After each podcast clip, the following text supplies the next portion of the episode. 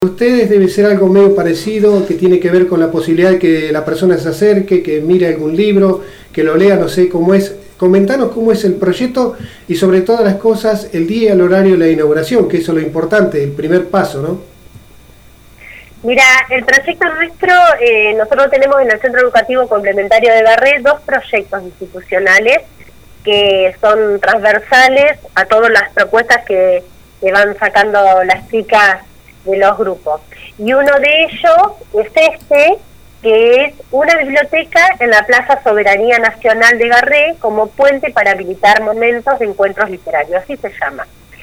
En realidad es una propuesta que surge desde el año pasado, donde tuvimos en ese momento, Gustavo Piensa estaba de delegado en Garré y nos ayudó a hacer la biblioteca, que nos ayudaron los chicos de la Escuela Técnica de Casba, nos construyeron la biblioteca. Y este año se sedimenta el proyecto, porque es así, lo hacemos eh, comunitario, lo hacemos institucional con saben que, las propuestas de, los centros educativos complementarios son propuestas socioeducativas. Este año la política educativa de, la provincia de Buenos Aires, uno de los lineamientos era trabajar con los 40 años de democracia.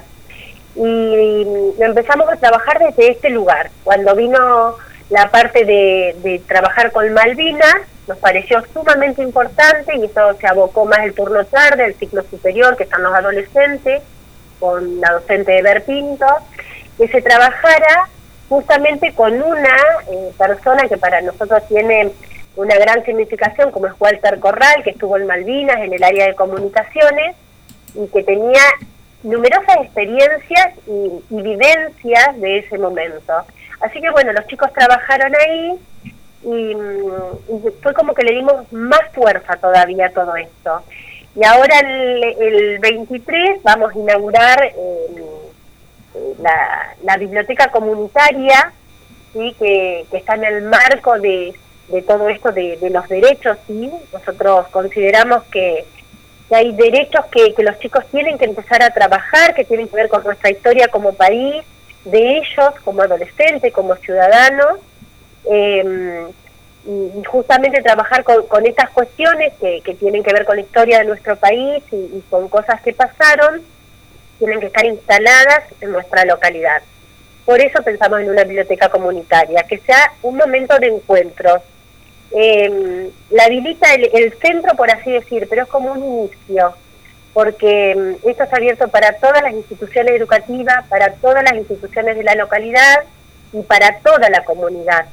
Tenemos un gran acompañamiento del Consejo Deliberante, porque hubo que hacer una intervención en la plaza, y de la municipalidad para, para poder, mm, van, haber unos bancos donde la gente pueda ir a sentarse a leer, donde las instituciones puedan llevar propuestas educativas ahí a la plaza, es decir, que la plaza sea además ese momento de riqueza cultural y de riqueza que tenga que ver con la literatura, con los libros, nosotros ese día los indicamos que todos pueden llevar un libro, no importa que sea usado, no importa, porque la riqueza viene por otro lado.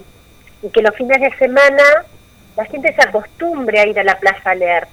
Si el día está feo y tiene ganas de leer, que pueda ir, retirar ese libro, se lo pueda llevar a la casa y después lo pueda volver a poner ahí para otro otro niño u otro adulto que quiera leer. ¿sí? Em, se trabaja un poco bien fuerte con lo que son los vecinos de alrededor de la plaza y, después sumamos a toda la comunidad. Así que bueno, a grandes rasgos ese sería el proyecto que, hoy tenemos. Creo, creo que además llega en un momento oportuno donde la tecnología ha avanzado y cada vez se leen menos libros impresos. Creo que esto es un paso para volver otra vez a, a enamorarnos del libro impreso, ¿no? Y bueno, para mí también es una oportunidad importante porque ahora ya tengo un lugar donde voy a poder llevar mis libros a presentarlos, incluso eh, públicamente para, de alguna manera, eh, compartir con la comunidad un espacio donde nos integremos los autores con los lectores, pero me parece algo fundamentalmente importante para cada localidad que de pronto las instituciones educativas se comprometan, salen a la calle, eh, trabajan con, con, la gente, con los padres, con los abuelos de esos alumnos y con los propios alumnos, que también es importante motivarlos.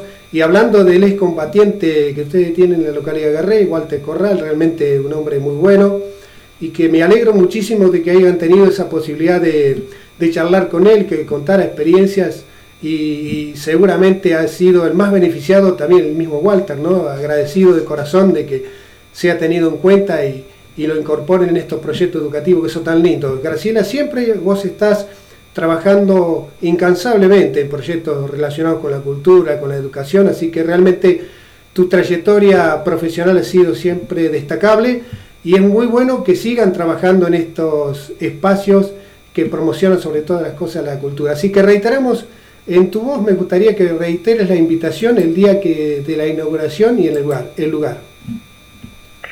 el día va a ser el 23 de junio a las 10 horas en la plaza de Garret. ¿sí? Eh, yo te agradezco todo lo que dijiste. Mira, y voy a, sacar dos cosas de esto. Primero, nosotros como localidad pequeña que somos, tenemos que llenarnos de orgullo de, tener a Walter, un soldado que fue a Malvinas, y lo tenemos en nuestro pueblo, ¿sí? con todo lo que él habrá vivido, ¿no? Con sus sabores, pero para nosotros debe ser un orgullo dentro de nuestra historia, dentro de nuestra localidad. Por eso pensamos que la biblioteca tenía que estar un poco enmarcada en todo esto, justamente porque los chicos también estaban trabajando con esto. Y el Centro Educativo Complementario como modalidad de psicología eh, lo que hace es sacar proyectos a la comunidad. Nosotros eh, a veces por ahí decimos, ay, en nuestra localidad no tenemos muchos espacios. Bueno, hay que ver cómo a esos espacios hay que darle vida. Este es uno. Otro proyecto que, bueno, estamos ahí cerquita, que fuimos preseleccionados, y perdona que, lo use para decir esto, que también surge de estos chicos, eh, que tiene que ver con voces adolescentes. Los chicos cuando los escuchábamos decían, no tenemos lugar donde hacer, eh, donde practicar, donde hacer ejercicio para los torneos bonaerenses. Y nosotros decimos, sí hay, está el playón, lo que tiene que estar como significado de otro lugar y habilitado para todo lo que ellos necesitan. Y bueno, en eso también estamos, en eso también nos están ayudando un montón, desde jefatura distrital, desde la municipalidad, desde Consejo Deliberante. Ahí vamos con un proyecto a ver para que Garret tenga una pista de atletismo, para que ellos tengan esos lugares y nosotros tenemos que dar esos espacios para nuestros jóvenes, porque el, el potencial que tenemos nuestros chicos es, es enorme, pero somos nosotros quienes tenemos que encauzar por ahí esos lugares para que ellos nos sigan siendo como lugar.